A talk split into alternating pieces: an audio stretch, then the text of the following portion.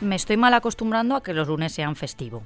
Aquí en Valencia llevamos ya tres seguidos y nos queda uno más, el de la semana que viene, que es 1 de mayo.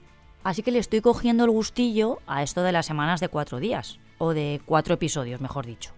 He tenido tiempo de hacer el cambio de armario, de organizar un poco la agenda y de cerrarme un par de revisiones médicas que me quiero hacer antes de coger las vacaciones. Una muy importante es la visita al dermatólogo, para que me mire todos los lunares y pecas antes de pasar a la manga corta. Ya os conté que yo a esto lo llamo pasar la ITV. Vas al médico, te miran y te dan la pegatina de la tranquilidad de que todo está bien. Ahora te cuento más. Soy Marta Hortelano y cada día, de lunes a viernes, quiero darte buenas noticias. Así que si necesitas un día sin sobresaltos, este es tu lugar seguro. Los buenos días, un podcast diario para ponerte de buen humor. Los casos de cáncer en España han ido aumentando en los últimos años. En 2022 se detectaron 290.175 nuevos, un 1,34% más respecto al año anterior, según las cifras de la Asociación Española contra el Cáncer. El problema es que se prevé que el número de personas que lo padezcan siga creciendo. De ahí que la prevención sea algo importantísimo a la hora de pillarlo a tiempo. Y por eso yo paso la ITV, como te contaba, cada año para evitar lunares que crezcan y que se conviertan en melanomas. Además, siempre llevo protección solar, que también previene las arrugas, por cierto. Las revisiones son importantes y precisamente la ciencia está dando grandes pasos para detectar de manera precoz cualquier indicio de que algo pueda no ir bien. Científicos del Centro de Regulación Genómica de Barcelona acaban de desarrollar una nueva herramienta para diagnosticar esta enfermedad en menos de tres horas. Se trata de una prueba que permite identificar de forma rápida las proteínas defectuosas que son las que pueden acabar convirtiéndose en cáncer. Estas pruebas solo tendrían un coste de 50 euros, muy asequible hablando de un tema de salud. En nuestro laboratorio queremos mejorar el diagnóstico temprano del cáncer mediante el análisis de ARN de manera simple, precisa y asequible. Esta es Eva María Naboa, una de las científicas que han trabajado en el descubrimiento junto a sus compañeros, acaba de publicar este avance en una revista del sector. En ella cuentan que es la primera vez que logran desarrollar una herramienta que permita medir la presencia y las modificaciones de células cancerígenas de forma sencilla y barata. Cuando estas partículas se alteran, producen proteínas defectuosas o incompletas que se asocian a diversas enfermedades humanas, entre ellas el cáncer.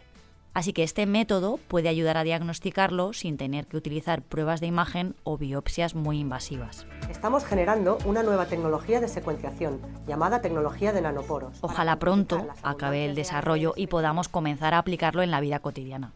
Sería una buenísima noticia para todos, que el cáncer toca todas las puertas.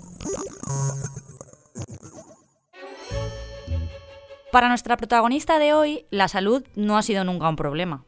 De hecho, está tan bien que lleva toda una vida logrando pequeñas hazañas. Se llama Betty Limber, tiene 98 años y es runner. Sí, sí, runner. Yo no soy capaz de correr ni 200 metros y eso que tengo 60 años menos que ella. Hace unas semanas, Betty consiguió acabar una carrera de 5 kilómetros en menos de una hora. Una marca increíble para su categoría, la verdad. Su ritmo, de 11 minutos por kilómetro, una especie de andar mm, rápido más que correr, la mantuvo en cabeza durante toda la prueba. Al cruzar la línea de meta, Betty fue recibida con muchísima expectación por los fotógrafos y por muchos curiosos que quisieron acompañarla en su gesta. Sin embargo, ella se hizo la remolona y evitó dar importancia a lo que había conseguido. Lo primero que hizo no fue celebrarlo, sino parar su cronómetro. Menuda jefa, ¿eh? Dice que va tan rápido como puede y se entrena paseando a su tope de velocidad. Ese dice que es su truco. El año pasado Betty logró el récord mundial de esa distancia, 5 kilómetros, para su grupo de edad, claro.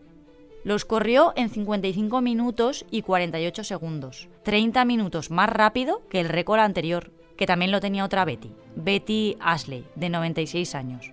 Así que ya sabes, si te llamas Betty, o Beatriz en nuestro caso, o conoces a alguna tienes más de 90 años y te gusta correr o andar rápido, tus posibilidades de ser una superabuela acaban de ganar muchos enteros después de esto. La efeméride que te traigo hoy es tan curiosa que se celebra dos días distintos. Uno hoy, y otro el 20 de enero, para que nos demos cuenta de la importancia que estos animales tienen para el planeta. El 25 de abril se celebra el Día Mundial del Pingüino, unas aves muy graciosas que no pueden volar, pero sí nadar. Y para que celebremos juntos su día, te voy a contar unas cuantas curiosidades que te pueden servir para ganar un quesito de trivial en cualquier partida. El color negro y blanco de su piel les sirve para camuflarse y pasar desapercibidos para los depredadores. El blanco les permite esconderse en el hielo y el negro en el agua. Mira que son listos, ¿eh? Va otra. Existen especies de pingüinos donde el macho es responsable de incubar el huevo, mientras que la hembra realiza la caza durante semanas. Durante todo ese tiempo, el macho puede sobrevivir sin comer ningún tipo de alimento. Muy curioso esto también. Y ya la última. Es bastante común que los pingüinos tengan una sola pareja a lo largo de sus vidas. Vamos, que lo del poliamor pingüino no va con ellos.